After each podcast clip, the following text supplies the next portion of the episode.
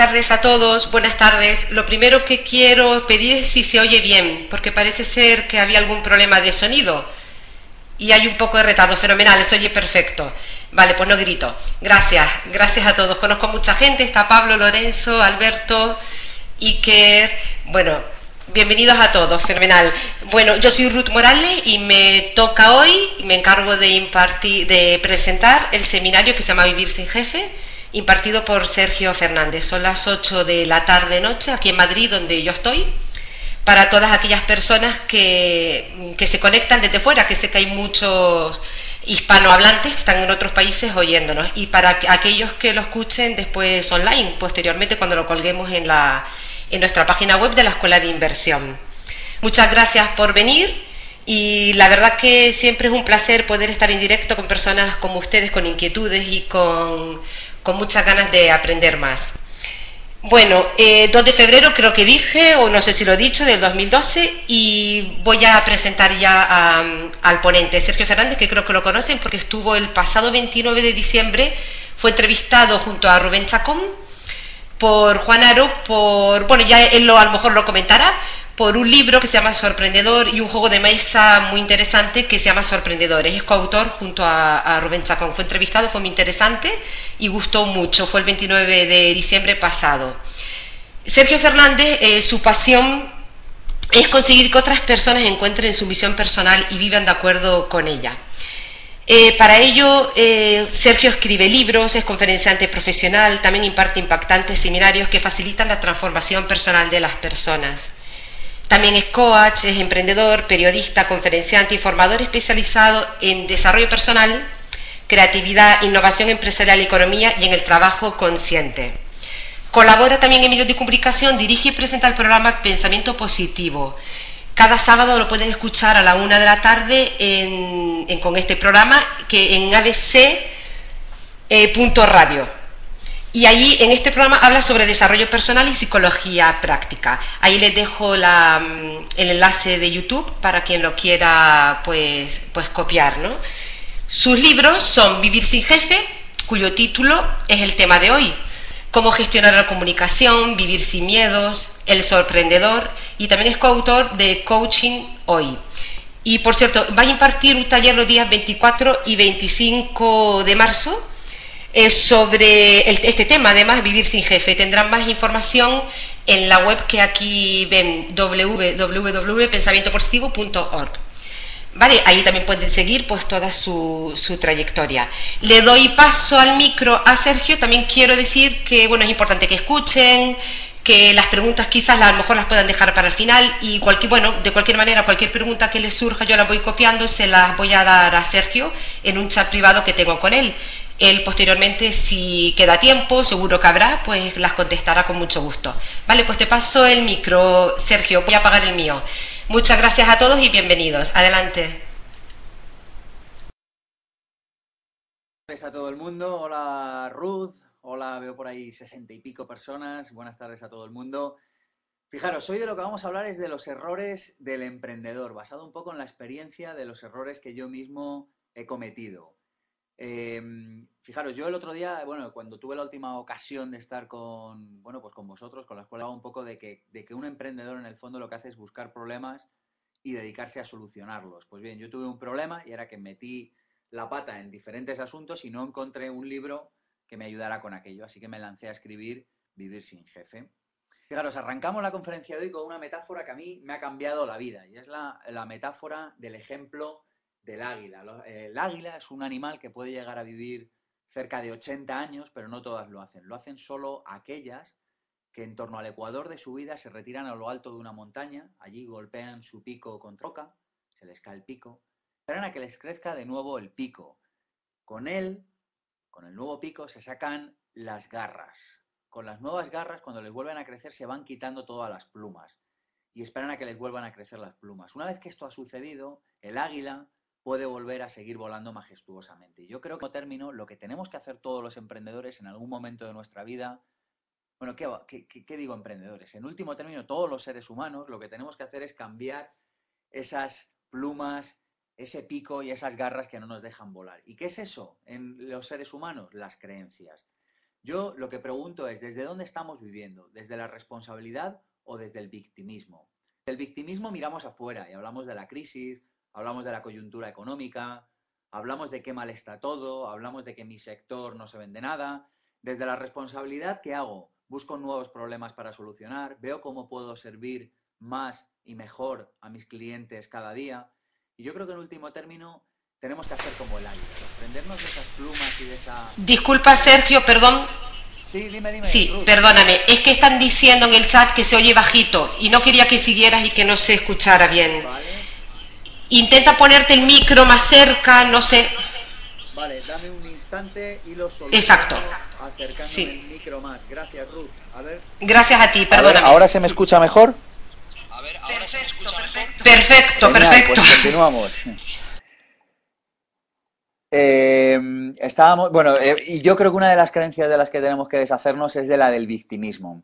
Otra es la- lo que creemos al respecto del error. Fijaros, yo creo que el error en nuestra sociedad está desprestigiado. La experiencia no es lo que nos sucede, sino lo que hacemos con lo que nos sucede. Qué gran verdad y qué frase que deberíamos tener más a mano en tantas ocasiones. Y otra, las dos herramientas más importantes en el estudio de un arquitecto son la goma de borrar en el estudio y el martillo de demolición en la propia obra. Creo que es necesario asumir que nos vamos a equivocar y que nos vamos a equivocar mucho si estamos vivos. Y que para ser emprendedor, que para ser ser humano es preciso equivocarse y que no podemos permitirnos a nosotros mismos el lujo innecesario de estigmatizarnos, ni permitir que nos estigmatice la gente que está alrededor nuestro. Por supuesto que nos equivocamos. Es más, propongo a todos los que estáis ahora ahí que el año que viene os equivoquéis el doble, en cosas diferentes, pero equivocaros el doble, porque solo de esa manera conseguiremos avanzar. El error está desprestigiado y yo creo que la idea clave que hay que entender es que nos equivocaremos seguro, que necesitamos una nueva definición de riesgo, que hemos de hacernos esta pregunta, que a mí me ha ayudado tanto en tantos momentos de mi vida, que es esta de qué es lo peor que te podría pasar. Fijaros, yo cuando me puse como emprendedor me hice esta pregunta y dije, ¿qué es lo peor que me podría pasar? Plantéatelo. Y cuando tomas un riesgo, yo creo que esta es una pregunta muy buena, es decir, oye, ¿qué es lo peor que me puede pasar si todo lo que voy a hacer ahora va mal? Yo os propongo una nueva definición de riesgo y es esta, me encanta. La posibilidad de recibir un resultado negativo irreversible. Es decir, esto que vas a hacer tiene consecuencias irreversibles, no lo hagas. Esto que vas a hacer tiene consecuencias reversibles, si te apetece hacerlo, hazlo, porque aunque te equivoques, en último término aprenderás del error. Cuando dudes entre hacer y no hacer, siempre haz, porque como mínimo aprenderás de la experiencia. Vamos con los errores que yo creo que son capitales en todos los emprendedores y que desde luego y por supuesto yo he cometido. El primero, actuar desde el miedo. Yo creo que actuar desde el miedo nos lleva por el mal camino. Es mucho mejor actuar desde el amor. Yo digo ahí, escoge una idea más grande que tú, escoge una idea más grande que usted. ¿Qué significa esto? Significa que te dediques a una ocupación que deje una huella significativa en este mundo. Dedícate a algo que te guste, algo que te apasione, algo cuya recompensa sea la mera ejecución de lo que estás haciendo. Yo cuando estoy con mis clientes de coaching o cuando estoy impartiendo un seminario o cuando estoy en la radio, cuando estoy ahora mismo, yo para mí este ya es el premio. Entonces, cuando uno realiza una actividad cuya propia realización es el premio, al final siempre gana, porque todos estamos deseando contratar empresas y profesionales que amen lo que hacen, porque nos tratan bien, porque nos gusta trabajar con ellos.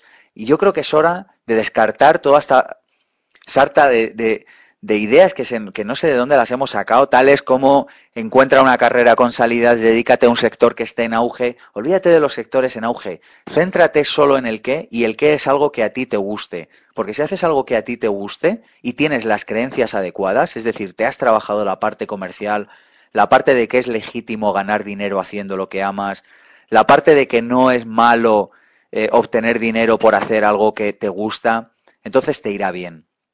Y por último, no se trata solo de nosotros. Pensemos en todo lo que va a dejar de recibir muchos seres humanos si nosotros no nos dedicamos a aquello que más nos gusta hacer y por tanto aquello que inevitablemente haremos bien. Así que yo lo que os pregunto es que, que, bueno, lo que os pido más que preguntaros es que saquéis un boli ahora mismo, un lapicero, y escribáis cinco cosas en las que seáis muy buenos, muy buenas. Hay muchas personas que cuando se les formula esta pregunta se quedan en estado de shock. Si eres una de estas personas, no te preocupes, es normal. Sin embargo, sí que creo que es oportuno ponerse a responder estas preguntas. ¿Por qué? Porque solo sabiendo en qué somos buenos, seremos capaces de encontrar una actividad como emprendedores en la que podamos destacar, pero sobre todo en la que podamos pasarlos bien. Otro error, yo este también le he cometido, como todos, vaya, no revisar tus creencias de vez en cuando. Una creencia es todo aquello que damos por cierto. Yo hablo mucho de esto en, Vivir sin jefe, en Vivir sin miedos, en la radio, en Pensamiento Positivo, hablamos continuamente de ello. ¿Qué es una creencia? Es aquello que no nos permite ver nuevas partes de la realidad que antes no veíamos. Yo ahí os formulo una pregunta y os digo, ¿qué, qué, qué, qué prefieres ser? ¿Ser feliz o llevar razón? Yo creo que en demasiadas ocasiones estamos permanentemente inmiscuidos en la absurda tarea de llevar razón. ¿Qué es esto? Es intentar discutir, demostrar a los demás que estoy en lo cierto, eh, imponer mi punto de vista sobre los demás sin entender que a lo mejor hay otras personas que creen que las cosas son de otra manera y que también va bien. Hay una idea que a mí me ayudó a comprender qué es esto de una creencia y es la idea de por qué la, respuesta a la pregunta por qué nos escapan los elefantes. Yo no sé si os habéis fijado, pero en los circos los elefantes están atados con un cordelito muy pequeñito. Prácticamente un perro podría romperlo. Bueno, pues esto tiene su razón de ser y es la siguiente. El elefante, cuando es pequeñito, intenta escaparse del circo, de, ese, eh, de esa cuerda que le tiene unido al palo. Y lo intenta y se hace daño en el cuello. Entonces, ¿qué es lo que pasa? Que el elefante se genera una creencia y el elefante piensa, si sigo tirando, me haré daño. Y entonces, muy inteligentemente, porque esto es imprescindible comprenderlo, todas las creencias en origen eh, son inteligentes, están bien planteadas, el, el, elefante decide que no va a volver a tirar de ese cable. ¿Qué sucede? Que años más tarde ese elefante no vive en libertad sencillamente porque no ha revisado su creencia. Los monos tampoco revisan su creencia, básicamente porque no les da tiempo. La manera en la que cazan a los monos en la selva es la siguiente. Ponen un plátano dentro de una jaula y la jaula tiene un pequeño agujero circular, tal que la mano, el puño, cabe, el mono puede meter la mano dentro de la jaula, pero cuando agarra el plátano y va a sacar la mano de la jaula, el plátano choca con los barrotes y no puede salir. ¿Qué es lo que sucede? Que el mono se queda ahí horas y horas hasta que el cazador se lo lleva y de nuevo vuelve a perder la libertad y por supuesto le va mal. Todos, cada uno de nosotros, tenemos creencias a las que nos agarramos como el mono se agarra al plátano. Y el hecho de no soltarlos es lo que nos hace que en ocasiones nos vaya mal en nuestra vida. Hay una pregunta que a mí como coach, yo esto lo veo en seminarios, lo veo con clientes en sesiones particulares, no falla. Y es que aquel área de nuestra vida en la que tenemos problemas, mira, si os tenéis que olvidar de todo lo que hablamos hoy aquí, olvidaros, pero quedaros con esta idea. Cualquier área de tu vida en la que tengas problemas, probablemente tendrás creencias inadecuadas, es decir, creencias disfuncionales. Es decir, estarás intentando llevar razón, estarás intentando imponer tu punto de vista sobre la forma en la que verdaderamente es la realidad. Es decir, querrás saberlo todo. Por eso yo ahí pregunto, ¿cuáles son las tres palabras más peligrosas? Yo siempre digo, las tres palabras más peligrosas, ahí están, ya lo sé. Siempre que te respondas, siempre que te descubras respondiendo con frecuencia, ya lo sé, eso es porque hay demasiadas cosas que no sabes. Por supuesto, yo te invitaré a que no te creas nada, a que no adoptes creencias nuevas sin testarlas. Pero por supuesto, a que te plantees, a que te plantees si esas creencias que tienes te están llevando por buen camino o no te están llevando por buen camino. Y en este sentido, hay una creencia, yo la he tenido también, que, que, bueno, que con frecuencia se da en el mundo emprendedor, y es la de que plantearse objetivos realistas es lo más sensato que uno puede hacer. Bueno, pues yo estoy aquí para decir que hay que hacer exactamente todo lo contrario, plantearse objetivos no realistas. Y sé por experiencia, y porque lo he visto en, las empresas de otros emprendedores, que plantearse objetivos no realistas, es decir, algo que a priori hoy nos saque un poco de nuestras casillas, va bien, porque nos ayuda a sacar toda la fuerza que tenemos dentro y porque nos ayuda a, a contactar con toda la energía que nos va a permitir llegar a ello. Esto, siempre lo digo, teniendo los pies en el suelo. Un emprendedor es una persona que tiene los pies en el suelo y la cabeza en las nubes. Me encanta esta expresión. Pero plantearnos objetivos demasiado realistas nos aburre, porque ¿qué es realista? ¿Qué es realista en último término? Es decir, imaginaros a la primera persona que dijo, voy a crear un avión, y alguien realista le diría, pero ¿cómo vas a sobrevolar el Atlántico subido a bordo de dos toneladas de hierro? O el que dijo, voy a poner agua potable en todas las casas. No, hombre, qué locura, ser realista. Es decir, todas las personas que han cambiado el mundo, en último término, no fueron realistas. Así que yo os invito a esto, a que penséis, a que soñéis a lo grande, a que ya que hay que pensar, que pienses a lo grande. Os recomiendo un libro que está ahí, El camino que no iba a ninguna parte. Y os pido, os invito a que después, cuando acabe la conferencia, o ahora mismo por el camino, si queréis, que escribáis tres objetivos no realistas, del plano ser, es decir, qué voy a ser a final de año, del plano hacer, tres cosas que vayas a hacer de aquí a final de año y tres cosas que quieras tener. Y que a continuación pienses qué tienes que hacer para llegar hasta allí. Esto se ve con mayor detenimiento en sesiones de coaching y en, seminarios, pero yo creo que la idea es, sí, que, sí que está transmitida. Es decir, planteate nueve objetivos en total, no te plantees más, de hecho nueve ya empiezan a ser muchos para un año, y vea por ellos, coge foco, no te despistes. El problema que, que tenemos los humanos en ocasiones es que nos planteamos demasiados objetivos para un año. Y como consecuencia de eso perdemos foco, no sabemos qué es la siguiente acción, cuál es la siguiente acción que hemos de tomar y por tanto no lo conseguimos. Otro error que cometen con frecuencia los emprendedores, yo lo recojo en Vivir sin Jefe, es el no estar informado. Yo le llamo no leer un libro a la semana. Estamos en el siglo XXI, el siglo de la información. Estamos en el siglo XXI, el siglo XX se ha terminado. ¿Os acordáis del siglo XX? Con chimeneas a las afueras de las ciudades, con polígonos industriales, con personas que trabajaban no tanto con información como en el sector secundario. Bueno, pues en el siglo XXI los seres humanos jugamos sobre todo con información y el resultado de nuestras acciones va a depender en gran medida de con qué calidad de información contemos y por tanto con qué calidad de información pensemos. Yo os recomiendo leer un libro a la semana. Yo lo hago, además de por el programa de radio, porque me gusta. Y os invito a que leáis cinco libros. Bueno, además del mío, Vivir sin jefe, por supuesto. Pero os invito a cinco libros que a mí me han cambiado mi vida como emprendedor. No digo en otras facetas de mi vida, pero como emprendedor. El Código del Dinero de Raymond Samson, Funky Business, de dos profesores de la Universidad de Economía sueco cuyo apellido eh, es completamente impronunciable. Los secretos de la mente millonaria, los siete hábitos de la gente altamente efectiva y padre rico, padre pobre. De verdad, cinco libros para leer y para reamueblar nuestro cerebro como emprendedor. Y una vez que tengamos reamueblado ese cerebro como emprendedor, cogeremos buenos hábitos. A mí creo que, uno de los temas que más me gustan como coach es el de los hábitos. ¿Qué hábitos tienes tú para que te lleven al éxito? Y uno de ellos, yo lo propongo, es salir de nuestra zona de confort. primero hacer y luego pensar. Por eso digo ahí, el error es primero pensar y después hacer. Creo, sostengo que pasamos demasiado tiempo pensando y demasiado poco haciendo.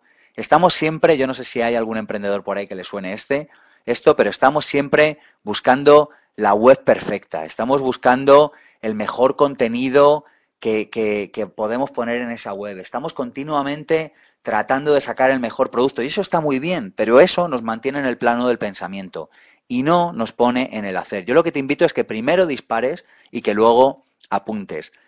¿Cómo podemos coger esa costumbre? Bueno, pues hay una manera muy sencilla y es proponerse salir de nuestra zona de confort una vez al día.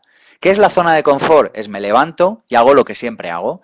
Respondo emails, atiendo a mi jefe, a mis empleados, o mando currículum, qué sé yo, aquello que es lo que normalmente hacemos y que no nos incomoda. Bueno, yo lo que te propongo es que te levantes por la mañana y decidas una acción que te saca de tu zona de confort, una acción que te incomoda, una acción que te pone contra las cuerdas, y que repitas esto durante al menos un mes, porque eso te llevará a conseguir resultados increíbles. Es alucinante. Yo esto lo he hecho durante muchísimos meses seguidos, todos los días, y además de que es muy divertido, porque te levantas por la mañana y dices, bueno, a ver qué tengo que hacer hoy que me saque de mi zona de confort. Pero lo bueno es que en el medio o largo plazo obtienes resultados impresionantes.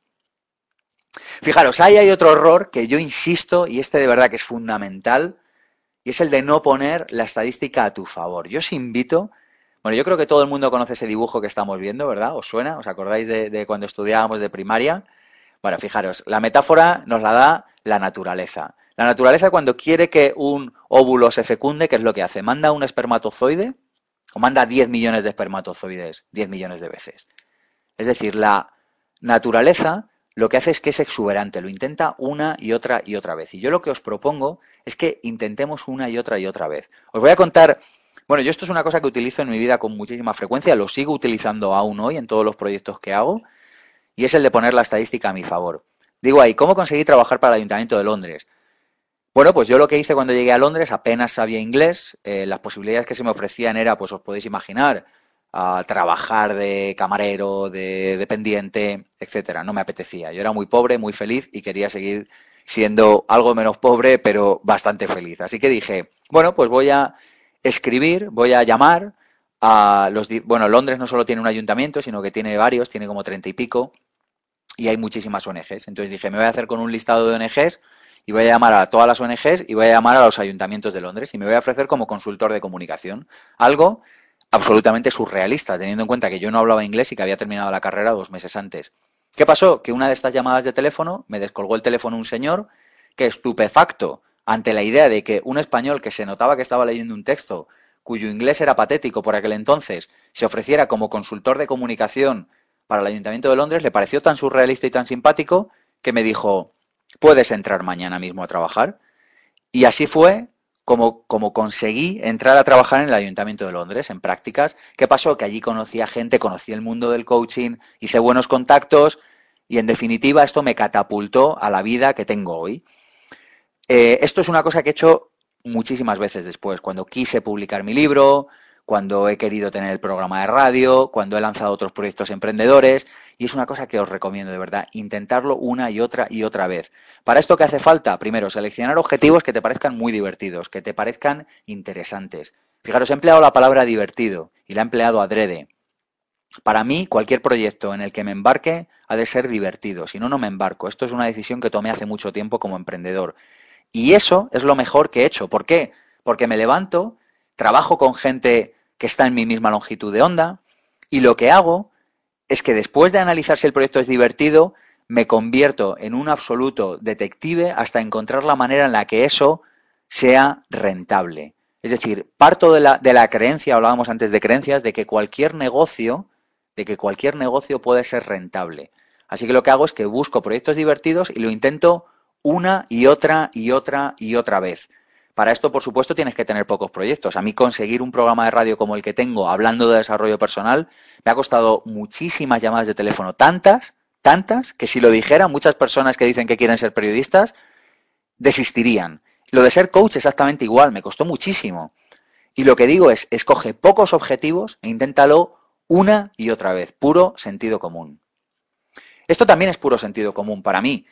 Pero os hago una pregunta y os digo, ¿quién sabe hacer una hamburguesa mejor que la de McDonald's? ¿Alguien por ahí? ¿Alguien sabe hacer una hamburguesa mejor que la de McDonald's? Que lo digan en el chat. Bueno, pues eh, genial. Mira, ya veo gente que responde por aquí. Vale, fantástico. Bueno, ahora os hago una pregunta y os digo, oye, ¿quién sabe vender mejor que la hamburguesa? ¿Quién sabe vender su hamburguesa mejor que la de McDonald's?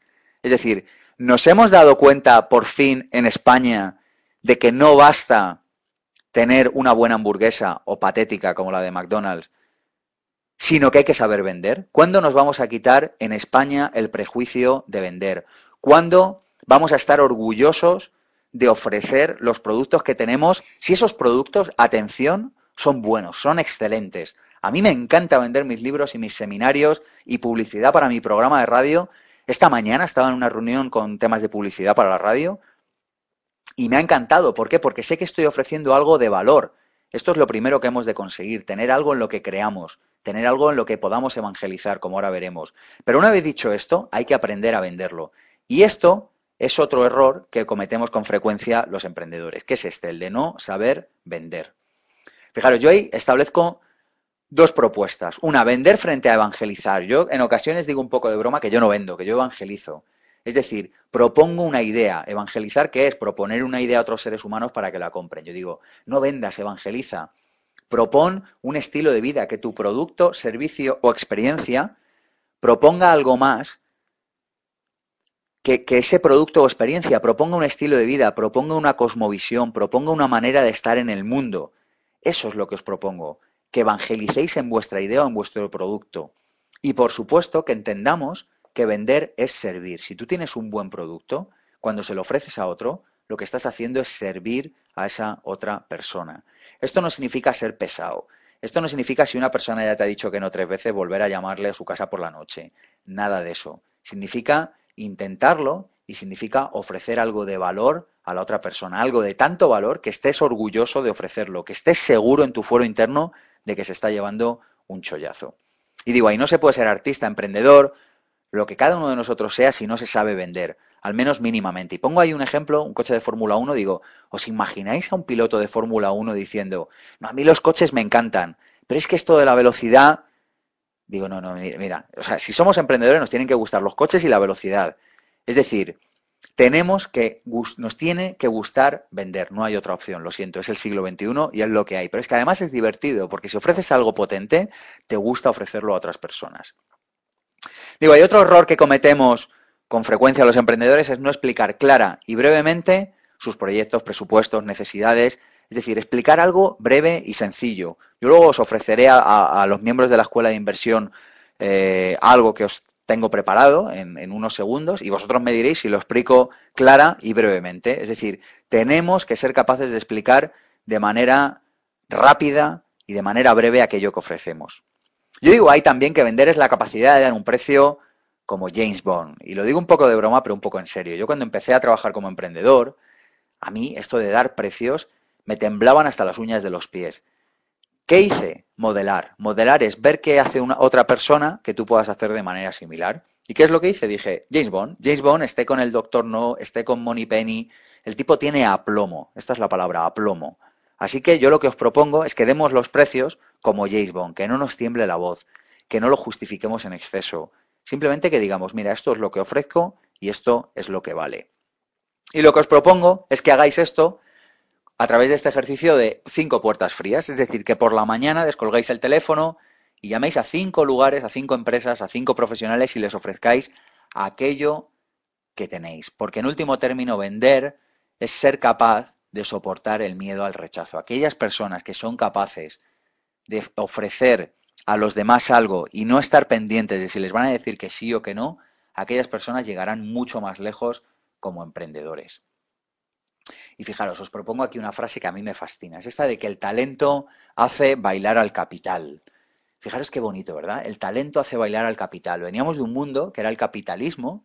Y a mí me gusta decir que ahora estamos en el talentismo. Es decir, que el talento, un mundo en donde el talento es más escaso que el capital. Yo creo que cualquiera de nosotros que haya intentado contratar personas ya se ha dado cuenta de que el talento es más escaso que el capital, que a veces no es solo una cuestión de dinero, a veces es una cuestión de que cuesta encontrar buenos profesionales. Y yo lo que os propongo es que nos convirtamos en un excelente profesional del área concreto de problemas que yo soluciono. Nos da absolutamente igual tu titulación, nos da absolutamente igual la carrera que cursaste, nos aburre soberanamente tus últimos cuatro títulos que te has sacado y que tienes colgados en la pared. Lo único que nos interesa, lo único que nos interesa es saber qué problemas solucionas y a qué precio. Fijaros, os pongo ahí una imagen y, y yo creo que todos sabemos lo que son las marcas blancas. Vamos a un mercado y allí vemos yogures de marca, por ejemplo, y vemos yogures que son de la cadena del hipermercado en el que estamos y que tienen un precio terriblemente más bajo. Yo os propongo una idea y os digo, cada profesional, cada empresa en el siglo XXI por esta parte del mundo es una marca blanca, salvo que se demuestre lo contrario. Es decir, si tú me dices que eres periodista, por decir algo, o coach, o ferretero, o fontanero, me da absolutamente igual, tú eres una marca blanca. Es decir, al igual que el yogur barato del, del supermercado, sé que no me va a envenenar, yo sé que tu trabajo no va a ser muy malo, porque ya has obtenido un título y más o menos has aprendido a hacerlo, pero lo que sé es que no voy a pagar por eso mucho. ¿Por qué? Porque no se diferencia en nada de los demás. Y si no te diferencias de los demás profesionales, y si no te diferencias de los demás empresas de tu sector, eres una marca blanca. Y las marcas blancas compiten por precio. Y si estás en una guerra de precio, estás muy mal. Así que yo lo que os propongo es que detectéis vuestro nicho de mercado. Vuestro nicho de mercado. Muchas personas, esto me pasa mucho en talleres, por ejemplo, me dicen, ya, pero es que si yo quiero vender, em, qué sé yo, eh, libros de este solo sector, ¿qué pasa? ¿Me los comprará mucha gente? Digo, si la cuestión no es que te compren muchos o pocos, la cuestión es cuántos libros necesitas tú para, para cuántos libros necesitas vender tú al año para vivir. Una vez que tengas esa cifra, la pregunta es, ¿vas a encontrar ese número de personas, ese número de clientes cada año? La respuesta, en la mayoría de las ocasiones, suele ser sí. Lo estoy simplificando mucho, pero yo creo que, yo creo que está clara la idea. Es decir, no se trata de que le vendas a todo el mundo, se trata de que sepas cuántos clientes necesitas cada año y si en tu nicho de mercado los puedes encontrar. ¿Por qué? Porque cuando tienes un nicho de mercado tienes una tribu. Y cuando tienes una tribu, esa tribu te reconoce, te quiere comprar y quiere los productos y los servicios que tú les ofreces. Claro, pero para eso necesitamos la marca personal. Y yo os digo, oye, ¿cómo se fabrica una marca? Es muy sencillo. Determina una serie de atributos, cuanto menos mejor, por los que quieras que se te reconozca. Trabaja por ellos y comunícalos insistentemente, una y otra y otra y otra vez. Yo esto lo repito por si acaso. Elige pocos atributos y repítelos una y otra y otra y otra vez para que la gente te localice. Pero claro, las grandes marcas funcionan igual que las personales, es decir, al final esto es lo que hace una gran marca. Pensemos en grandes marcas. ¿Qué hacen? Simplicidad y presencia. Se les reconoce por un par de atributos y ese par de atributos los, eh, ofrecen a los demás en muchas ocasiones. Vale, pero ¿por dónde empiezo, Sergio? Bueno, pues empieza por ser tú mismo. Empieza, hay una frase que, que, que dice, no hay mayor atrevimiento que ser uno mismo. Yo esto insisto en muchas ocasiones. Estamos cansados de profesionales cortados por el mismo patrón, que van todos con la misma corbata, que te responden el teléfono de la misma manera, que te dicen hola, soy Pérez, ¿en qué puedo ayudarle? Estamos aburridos de eso. Lo que queremos son marcas y lo que queremos son empresas que sean auténticas, que tengan un mensaje, que lo retransmitan. Y eso, como los grandes personajes de película que vemos ahí, es la manera que tenemos de que no se nos olvide. Os propongo varios ejercicios y es que acabéis estas frases. Soy conocido por, es decir, oye, ¿por qué quieres ser tú conocido? ¿Por qué quieres que tu marca personal sea conocida? ¿Qué tres cosas nuevas he aprendido en los últimos 90 días? Una buena marca personal está continuamente aprendiendo. Estamos en el siglo XXI. Una buena marca no puede vivir de la inercia. Pero una buena marca tampoco puede vivir, una buena marca personal, tampoco puede vivir aislada. Es decir, Hoy trabajamos en red, por favor, memoricemos esto. Trabajamos en red. Repetid conmigo en voz alta. Yo trabajo en red. Es decir, haz fichajes. Y la pregunta es, ¿qué fichajes nuevos has hecho los últimos 90 días? ¿Con quién te estás relacionando? ¿A quién estás aportando valor? Esta es la idea. ¿A quién estás aportando valor? ¿Y cómo vas a mejorar tu currículum? No es que me interesen mucho los currículum, pero bueno, para entendernos. ¿Cómo vas a mejorar tus capacidades, si preferís, en los próximos 90 días? qué cursos vas a hacer, qué libros vas a leer. Es decir, cómo vas a generar más valor para ti mismo y para los demás. Hablábamos antes de si el trabajo era divertido. Y yo os digo ahí, Maslow ha muerto. Venga, va. ¿Os acordáis de cuando íbamos a la universidad o en el colegio, en el instituto, qué sé yo, cuando leíamos libros fuera y nos hablaban de Maslow, que decía, bueno, pues primero los seres humanos cumplimos las necesidades fisiológicas, luego las de seguridad, las sociales, las de estima y luego las de autorrealización. Bueno, yo os propongo que mandemos al carajo este triangulito, esta pirámide, y que empecemos por las de autorrealización. Pregúntate que, cómo te quieres autorrealizar. ¿Para cuándo vas a dejar autorrealizarte? ¿Para cuando tengas la hipoteca pagada? Es muy triste, de verdad, es muy triste, yo lo digo, yo sé que esto sienta mal, pero es muy triste trabajar solo por dinero. Todos, en último término, en alguna ocasión hemos trabajado por dinero. Pero lo que es muy triste y deja mucho que desear es no estar como mínimo intentándote buscar un desarrollo profesional en otro campo. Es decir, hemos de ir a la autorrealización. Y si ahora mismo no estás ahí, y todos hemos pasado por eso, dedica un ratito por las tardes, por la noche, los fines de semana, cuando te dé la gana, a buscarte una profesión, una carrera profesional, a montarte una empresa que te guste, que te autorrealice, porque no hay mayor bendición, bueno, hay algunas más, pero una de las más grandes definitivamente es tener un trabajo que te autorrealice y que puedas realizar cada día. Yo digo ahí, ¿cómo empezó vivir sin jefe y todo lo demás? Y empezó de esta manera. Cometí muchos errores en un momento de mi vida, me fue mal y dije, no voy a volver a embarcarme en proyectos que no sean divertidos, no voy a volver a embarcarme en proyectos que no sean significativos en mi vida y no voy a volver a embarcarme en proyectos que no tengan corazón. Es decir, a partir de ahora solo voy a autorrealizarme en mi trabajo. ¿Y sabéis qué? que no me he ido mejor nunca. ¿Y sabéis qué? Que todos los ejemplos que conozco de personas que hacen esto les va notablemente mejor. Lo que me da vergüenza es que esto no se diga en la televisión, o por lo menos en la televisión pública, que no se retransmita este mensaje, que no se diga a los cuatro vientos. Hemos de embarcarnos en tareas significativas, hemos de embarcarnos en tareas que nos gusten. ¿Y qué es lo que sucede si hacemos eso? Que podemos encontrar el modelo de negocio después. Yo parto de la base, de verdad, es una creencia, pero yo me la creo y por tanto al final vivo de acuerdo a ella, que siempre podemos encontrar un modelo de negocio detrás de aquello que nos gusta hacer. Yo creo en el dinero como consecuencia. El dinero es energía. Y el dinero va allá donde hay buena energía. Es decir, si tú tienes una empresa simpática, una empresa que atiende bien a los clientes, que ofrece valor por los cuatro costados, que da a los clientes mucho más de lo que ofrecen. Yo esto lo hago continuamente. Cuando alguien me contrata para algún asunto, trato en la medida de lo posible de dar mucho más de lo que se espera de mí. De esa manera, todo el mundo quiere volver a trabajar con nosotros. Y eso es lo que yo os propongo, que compréis dinero con felicidad y no felicidad con dinero. Es decir, el dinero es una consecuencia natural de la felicidad. Ser felices y el dinero irá a vosotros. Hay otra manera de que el dinero vaya a vosotros y es preguntarle al que ha llegado. Yo esto lo hago con mucha frecuencia. Esta semana, por ejemplo, tengo una cita en este sentido. ¿Qué es esto? Esto es algo tan sencillo como coger el teléfono o el email y hacer una pregunta a una persona cuya carrera profesional o cuya empresa o, lo que sea, o cuya manera de educar a, a sus hijos, yo qué sé, te guste. Le llamas y le dices, oye, ¿qué haces y cómo lo haces?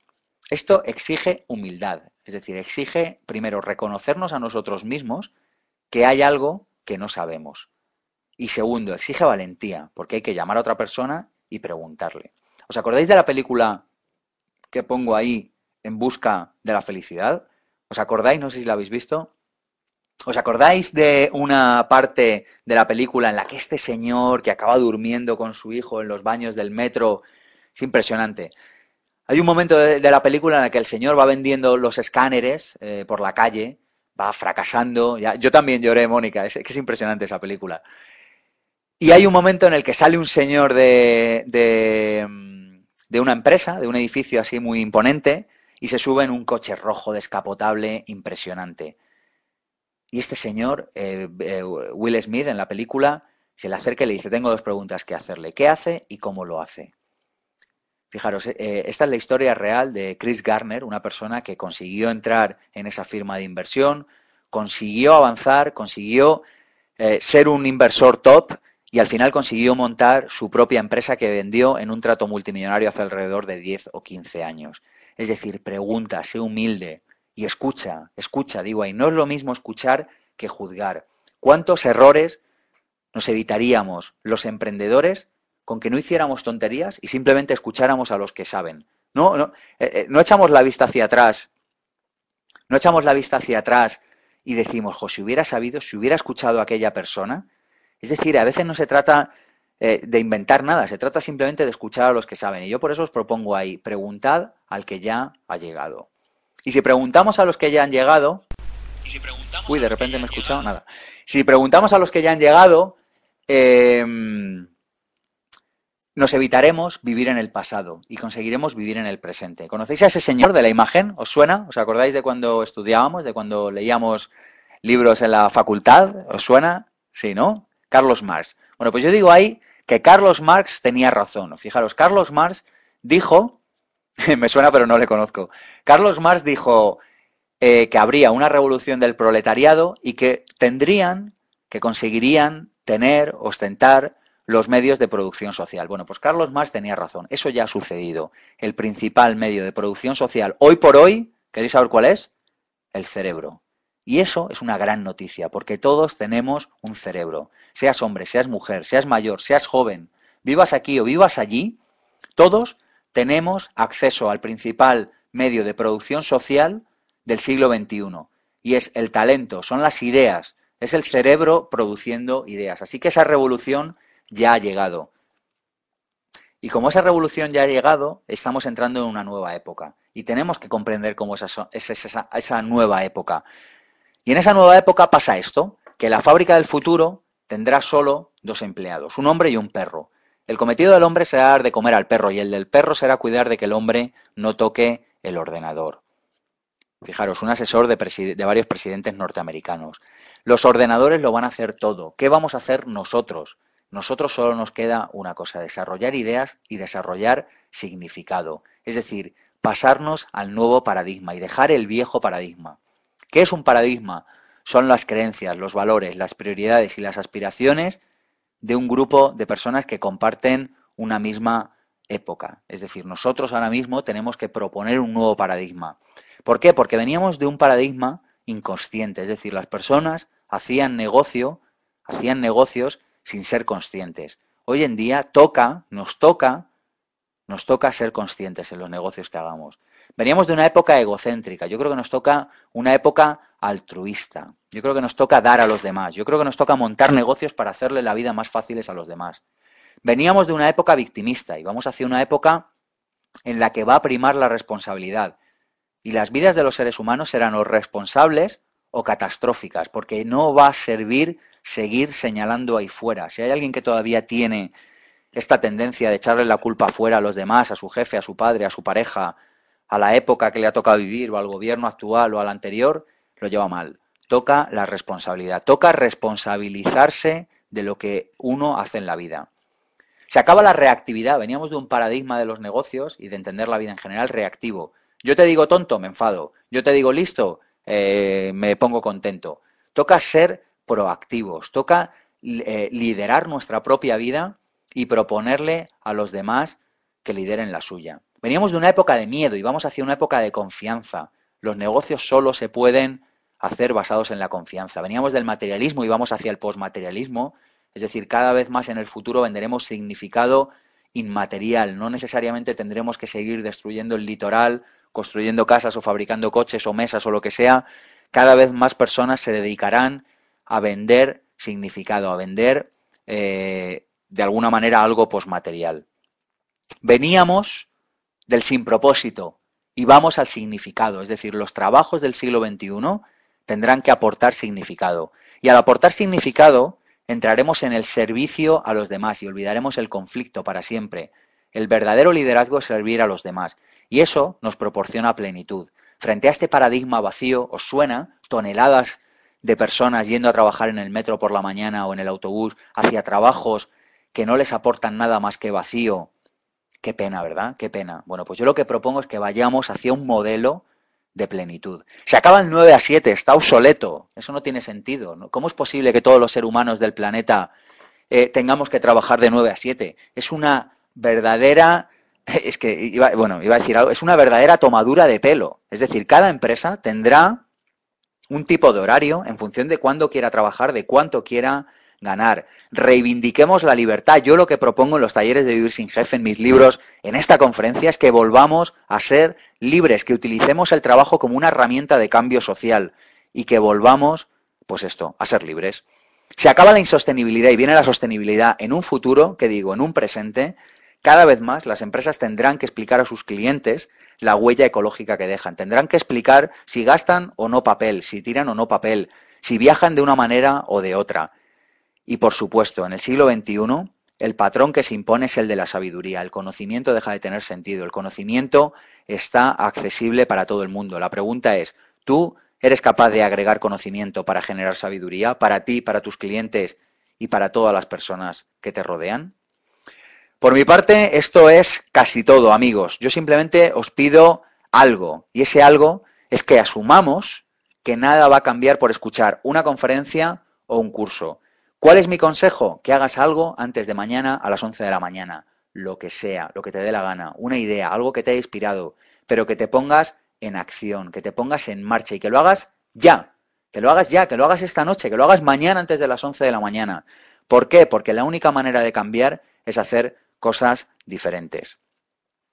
Responderé todas las preguntas que creo que me va a mandar ahora eh, Ruth. Eh, por mi parte, seguimos conversando en mi blog, en pensamientopositivo.org, donde cuelgo absolutamente todos los programas de radio que hago, críticas de libros que voy encontrando por ahí. Los programas de radio los podéis escuchar también en youtube.com barra pensamiento positivo 1. Eh, tengo varios libros, Vivir sin jefe, Vivir sin miedos y El sorprendedor. Y además os invito, eh, si me permite Ruth, ¿puedo ofrecer una oferta exclusiva para las personas de la escuela de inversión? A ver si me da permiso. Genial. Bueno, mirad, mirad eh, lanzo el primer taller Vivir sin Jefe en Madrid, después de estar viajando por España en el último año, eh, haciendo más de 50 talleres y conferencias. Hoy y solamente hoy, aquellas personas que les interese, les ofrezco lo siguiente, este taller de dos días donde haremos cosas absolutamente impresionantes como desarrollar nuestro plan de marketing, establecer nuestros objetivos, eh, partir una tabla con la mano como en Karate Kid para demostrarnos que tenemos el poder de hacer cosas impresionantes, de verdad os lo recomiendo. El precio del taller son 1.797. Tengo una oferta especial solamente, solamente para las 10 primeras personas, perdonadme, para 8, para 8, es que no tengo más plazas. Para las 8 primeras personas que me escriban hoy al siguiente email, eh, a info arroba pensa, perdonadme, a info arroba developia.es, el precio será 297 euros. Como detalle a todas aquellas personas de la escuela de inversión que quieran hacerlo y que tomen acción hoy. Gracias, eh, Ruth. Info arroba developia.es. Y mañana nos pondremos en contacto con vosotros y, bueno, y, os haremos la inscripción. Dos días, 24 y 25, un taller intensivo y además os ofrezco algo. Y es que si no os gusta el taller por el motivo que sea, os devolvemos el dinero. Tan seguros estamos del taller que ofrecemos. De verdad, veniros si tenéis ganas de ser emprendedores o de desarrollar una mejor vida como emprendedores. He colgado un link en pensamientopositivo.org, pero me estaban diciendo antes de entrar que por el motivo que sea no funcionaba. Así que los ocho primeros emails que me mandéis, eh, bueno, pues vendréis al taller y además os regalamos una plaza gratis. Estamos que lo tiramos, estamos contentos de hacerlo por primera veces, por primera vez en Madrid. 297 euros, ocho personas con una invitación. Y ahora, Ruth, explícame cuál es el procedimiento para responder a las preguntas. Hola Sergio, sí. Eh, mira, no sé si ves además. Ah, Ruth, ahí te tengo. Un chat privado conmigo. exacto, ahí está. Si pinchas, ves, he copiado, pegado, pues son tres o cuatro preguntas y me imagino que ahora las personas seguirán, los asistentes seguirán preguntando. Pero vale, genial. José Antonio 4, ¿cómo sabes si eres bueno en algo si no lo has probado? Genial, ¿cómo sabes si eres bueno en algo si no lo has probado? La pregunta es muy buena, es no lo puedes saber, pruébalo, arriesgate. Mirad, yo creo que hemos de aprender algunas cosas de los norteamericanos en cuanto a, a lo que profesionalmente se refiere. La idea de empezar un negocio en el garaje, ¿cómo te suena? Bueno, aquí en España no tenemos garajes, pero lo que sí que podemos hacer, yo lo he hecho, yo sin ir más lejos, yo lo he hecho así, es iniciar una actividad part-time, es decir, arriesgate y dedica tus tardes, en lugar de ver la tele o hacer otras cosas, otras actividades, haz menos deporte, no sé. Eh, bueno, a lo mejor si tienes hijos esto es más complicado, pero bueno, dedica una serie de horas a la semana. La mayoría de la gente no lo hace. Así que con que le dediques un poco ya avanzarás a mucha más velocidad que la mayoría de los seres humanos a probar ese algo y pruébalo sin necesidad ni estrés de ganar dinero con ello. Pruébalo y mira si te gusta. Y si te gusta, a continuación pues empiezas a formarte, a trabajar como ello, etcétera. Si tienes más preguntas o te has quedado con alguna duda, me preguntas y luego la respondo al final. Decís, ¿sabéis el dial de ABC Radio? Yo no me sé los cincuenta y pico diales o sesenta, o yo no sé los que tiene en toda España de ABC.radio. Lo que sí que os puedo decir es que en mi blog, en pensamientopositivo.org, cuelgo todos los programas. Hablábamos antes de dar más y más a los demás. Yo hago algo que nadie hace y es que me grabo los programas y los cuelgo en el blog porque sé que hay personas que no pueden estar el sábado de 13 a 14 horas viendo el programa. En cualquier caso, en la web de abc.es barra radio, abc.es barra radio, trastea por ahí, la web es nueva, no me la sé de memoria, no sé exactamente dónde está, la han abierto hace muy poquito, pero ahí encontrarás el dial de tu ciudad. Dice aquí Ruth, mi pregunta, dice aquí Ruth, mi pregunta es cómo puedes hacer que otras personas cambien de actitud, sobre todo si esas personas son como les pasa a mis padres. Fíjate, yo creo que nuestra obligación no es cambiar a los demás, Ruth, sino simplemente cambiar nosotros mismos para inspirar ese cambio en otros seres humanos.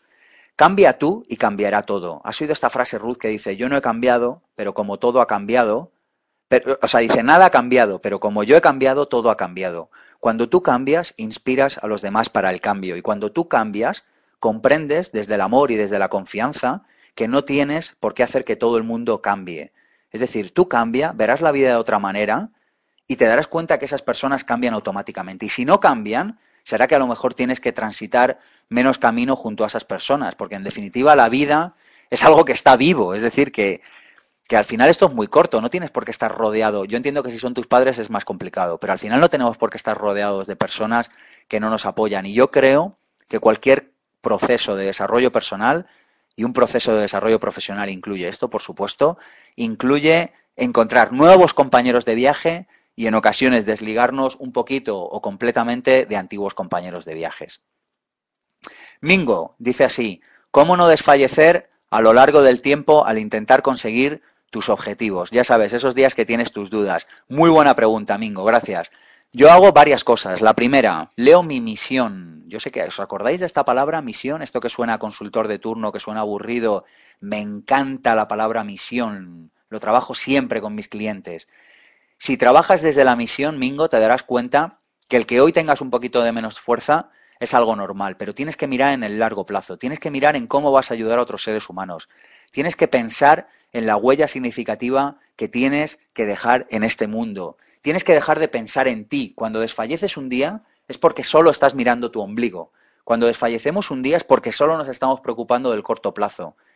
Es decir, si un día estás cansado, échate la siesta y descansa. Para eso somos emprendedores, no pasa nada. Y carga pilas o vete a dar una vuelta al campo. Pero si te pasa con mucha frecuencia, deja de pensar en ti. Piensa en los demás. Piensa en cómo tu actividad, cómo tu profesión, cómo tu empresa o aquello en lo que estés involucrado, Mingo, va a ayudar a otros seres humanos. Para mí esta es una de las grandes maneras. Dice aquí Alberto 2, una pregunta, ¿cómo te venderías para conseguir una subida de sueldo? Yo no me vendería, yo lo que haría sería sencillamente preguntarme a mí mismo, con honestidad, ¿cuánto valor genero yo a esta empresa? ¿En cuánto les ayudo? ¿Cómo de imprescindible soy? Y una vez que tuviera eso claro, iría a mi jefe y le diría, mire caballero, em, este es el valor que yo aporto. Creo que se merece más sueldo. Y si no me lo dieran, le despediría. Le diría, caballero, está usted despedido. Es decir, yo despediría a mi jefe. ¿Por qué? Porque si estás seguro de eso, Alberto, y si estás seguro de que aportas mucho más valor del que te están retribuyendo, significa que podrás encontrar un trabajo mañana sin ningún problema. Ahora bien, si no estás tan seguro, pues no despidas a tu jefe y ponte a pensar cómo puedes aportar más valor a tu empresa o a tu organización o a donde sea que desarrolles tu trabajo. Dice Rubén Jiménez, oye, si alguien se queda con dudas, que me vuelva a preguntar, ¿eh? que yo encantado de estar aquí el tiempo que haga falta, por supuesto. Dice Rubén Jiménez, ojalá que mis padres y mis amigos eh, comprendieran eso, Sergio. Se refiere a la autorrealización, embarcarnos en tareas que nos gustan. La pregunta no sé muy bien cuál es, pero en último término nadie tiene que entender nada, solo lo tienes que entender tú. Cuando te queden 10 minutos de vida, si tienes la suerte de poder echar la vista atrás, eh, solo vas a rendir cuentas ante ti mismo. Es más, cada noche antes de irte a dormir, solo rindes cuentas ante ti mismo. Con esto no estoy proponiendo una visión individualista del mundo, antes al contrario, antes al contrario, estoy proponiendo que lo que hagamos sea compartir con personas que están en nuestra misma longitud de onda. Y cuando tú lo entiendas, Rubén, además generarás cambios en tu entorno. Yo sé que suena magia, pero la práctica nos demuestra una y otra vez que de hecho es así. Dice aquí Mónica, ¿cómo elegir cuando te gustan muchas cosas? Ponlas por orden, Mónica. Di, si solo tuviera que escoger una hoy, ¿cuál haría? Y ponlas por orden y concéntrate en esa. Y cuando te concentres en esa, pasa a la siguiente. Pero si te gustan muchas cosas, quédate solo con la que más te guste. Porque a veces es una trampa del ego, es una trampa de que nos hacemos a nosotros mismos, decir que nos gustan muchas cosas para no empezar por ninguna. Empieza por una y si no te gusta, cambia a la siguiente. Pero escoge una, escoge una y coge foco. Enfócate en ella. Dice Israel, otra muy buena pregunta. ¿Cómo puedes empezar si tienes muchas ganas pero poco dinero para empezar? Fíjate, me hablas de dinero pero no me hablas de tu idea. Israel, ¿cuál es tu idea? Eh, olvídate del dinero, céntrate en la idea. Y si tienes una idea muy buena, busca financiación. Hablan los norteamericanos, hablan de las tres Fs, Friends, Fools and Family, locos, familia y amigos. Eh, si necesitas 50.000 euros, estos son 50 veces 1.000 o 500 veces 100. No se encuentra fórmulas imaginativas, pero antes o después, si tienes una muy buena idea, lo encontrarás. Hay mucho dinero ahora mismo parado que no invierte porque no encuentra buenas ideas. Y si tienes dudas de esto, vete a hablar con un director de banco y pregúntale. Dile, oye, ¿hay dinero parado? Dice aquí Rubén, ¿Qué consejo le das a un padre de tres hijos con ganas de superarse? Que piense en sus hijos cada mañana, que piense en que va a ser un ejemplo para estas tres pedazos de criaturas que le van a mirar y le van a tomar como ejemplo. Así que que piense en qué ejemplo les quiere dar, que piense en cómo les quiere enseñar a vivir, porque al final no es lo que decimos, es lo que hacemos. Es un, me encanta esta pregunta también, ¿verdad? Dice Loli, en el taller se enseña a llevar a cabo empresas sistematizadas. Hay una parte en la que hablamos de la delegación. Hay una parte en la que hablamos de automatizar procesos. No te voy a engañar, Loli, no es el grueso del taller, pero hay alrededor de un par de horas quizá un poco menos, una hora y media, dos horas, en la que sí que hablamos de esto, en la que hablamos de cómo poder contratar asistentes virtuales o asistentes presenciales y cómo automatizarlo todo. Dice John Arango, Sergio, ¿cómo organizas tu tiempo para ser más productivo? Un proyecto o dos estrella al año. Esto es lo primero que hago, John Arango. Em, focalizarme en uno o dos proyectos cada año. Otra, trabajar por tareas. GTD, no sé si conocéis GTD. Yo lo estoy poniendo en práctica desde hace poco. Getting Things Done. Eh, es un método de trabajo que te propone que trabajes por, como que agrupes tareas, a ver cómo lo explico, como que agrupes entornos, es decir, todo lo que puedes hacer con el teléfono y lo haces junto, todo lo que puedes hacer con el email y lo haces junto, todo lo que puedo hacer en el coche y lo hago junto, que es responder llamadas o, o poner en marcha mi universidad ambulante, todo lo que puedo hacer en la radio, todo lo que puedo hacer, es decir, trabajar por grupos de tareas. Hablamos de esto en el taller también.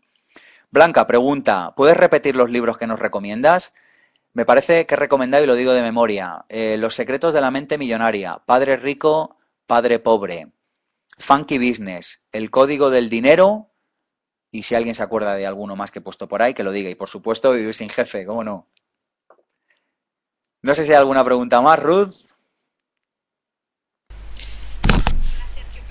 Hola Sergio, parece ser que no, a no ser que ahora vengan algunas preguntas.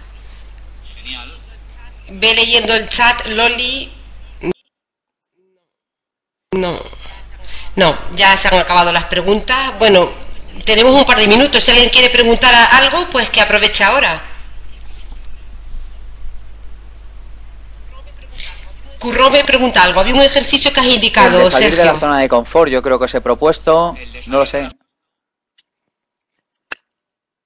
Eran nueve cosas, no sé cuál. Ah, vale, vale. Tres cosas que es que escribas tres objetivos para ser, tres objetivos para hacer, tres objetivos para tener.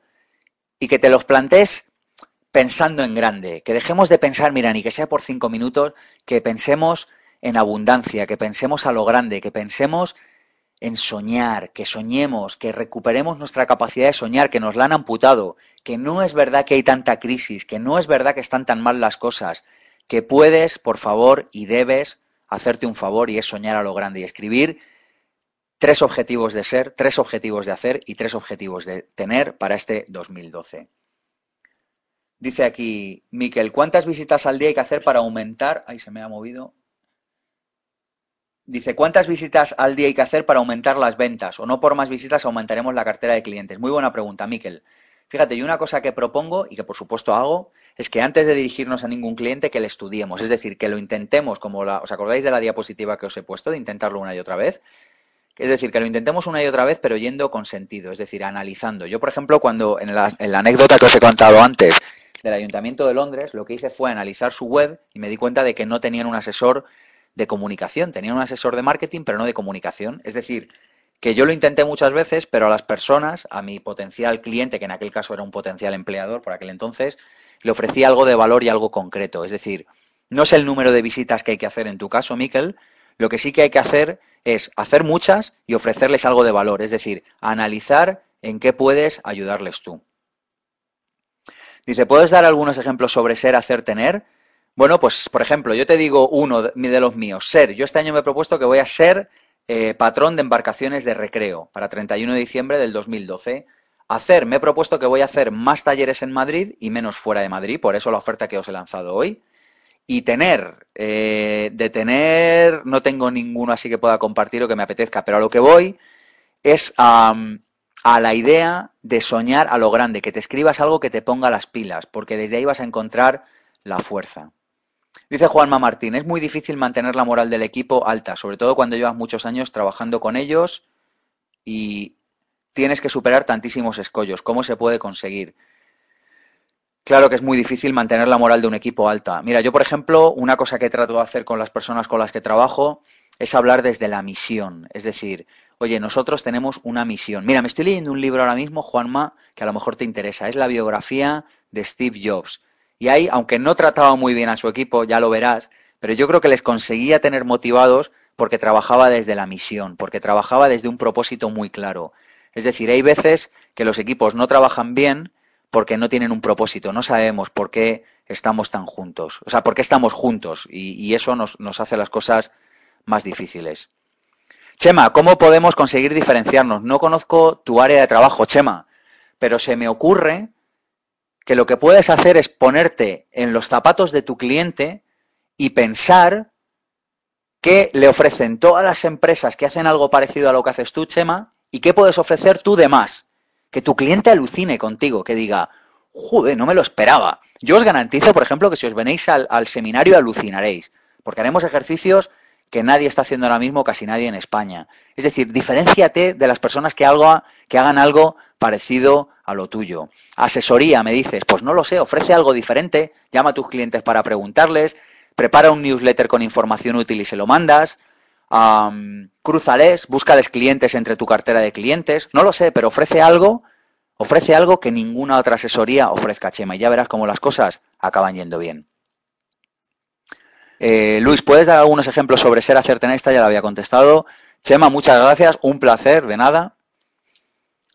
Dice, ¿se puede ir al seminario si no eres emprendedor, pero si lo estás pensando? Por supuesto, vente. Además hay garantía total. Si no te gusta, el sábado te vas y te devolvemos el dinero. Vente, te va a encantar si te lo estás pensando. Yo digo que vivir sin jefe es mucho más que no tener jefe, es un estilo de vida. Así que es un estilo de vida, es el estilo de vida de las personas que vivimos libres, sabias y ricas. Fíjate por qué orden, ¿eh? Libres, sabias y como consecuencia de eso, ricas. Me gustaría conoceros personalmente a todos. Decírselo a Ruth, tenemos que hacer un encuentro personal, tenemos que hacer un encuentro y vernos las caras, ¿verdad? Yo próximamente haré una conferencia en Madrid gratuita sobre el seminario. Si queréis, se lo paso a Ruth y que os pase, que os pase la información. Muchas gracias, muchas gracias a vosotros. Muchas gracias a todos vosotros por vuestro compromiso, por estar aquí un día de diario a las 9 de la noche aprendiendo, porque esta es la manera de mejorar nuestras vidas. Así que, de verdad, muchas gracias porque en vuestra motivación va que hagamos un mundo mejor entre todos. Gracias de todo corazón.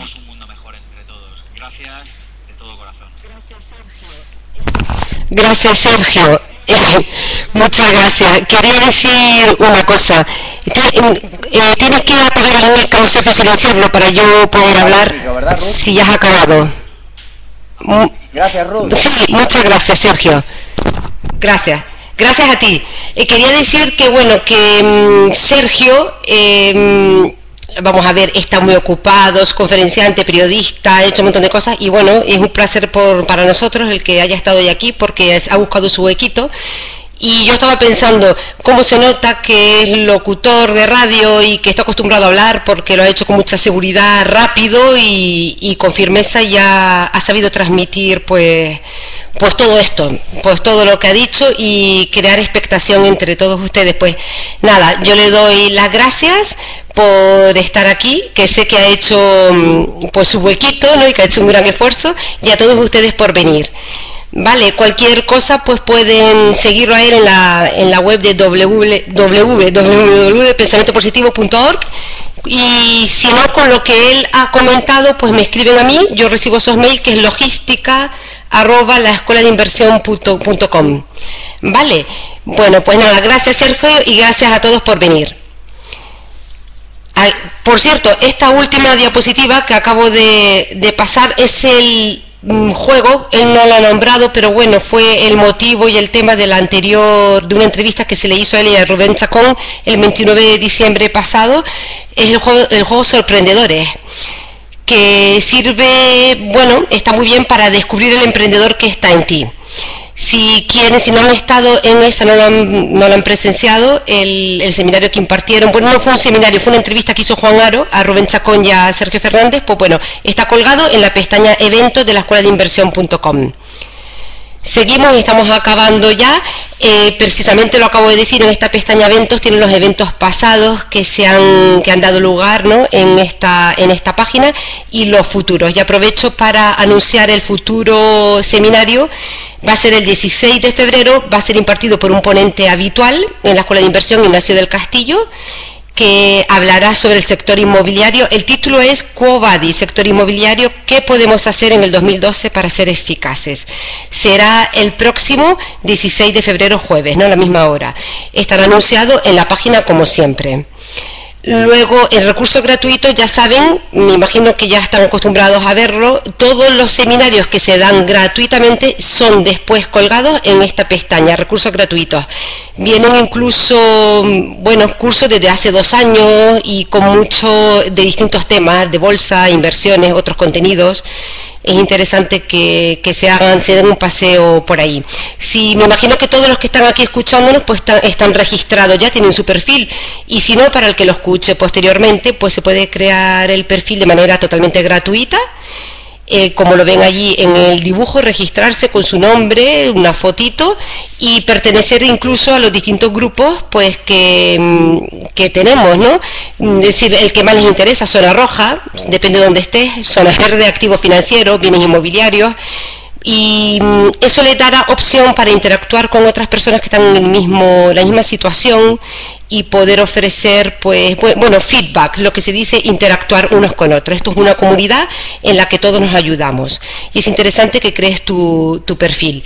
Estoy viendo, bueno, gracias a todos, Miquel, Rubén, el, todo, bueno, gracias a Sergio, Sergio también lo está viendo, él ya sabe que, mm, que están todos muy contentos por su por su seminario que ha sido pues bastante interesante.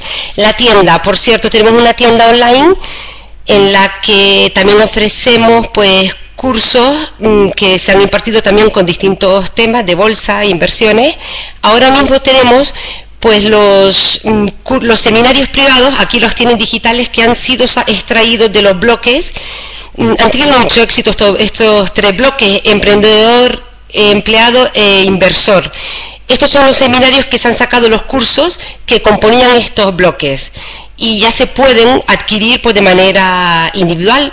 Para no adquirir el bloque completo, pues tenemos los individuales. bueno, cada curso si entran a la tienda, pues tiene su descripción, su vídeo y mm, para que vean un poquito las características, si les interesa en el momento presente en el que, en el, en que cada uno se encuentre.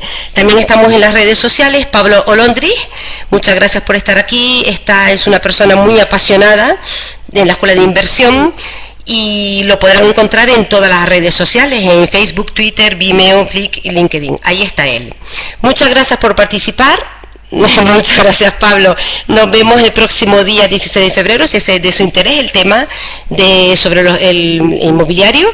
Y nada, pues nada, que es un placer estar aquí con todos ustedes y seguimos. ¿Vale? Un saludo a todos. Hasta luego. Gracias.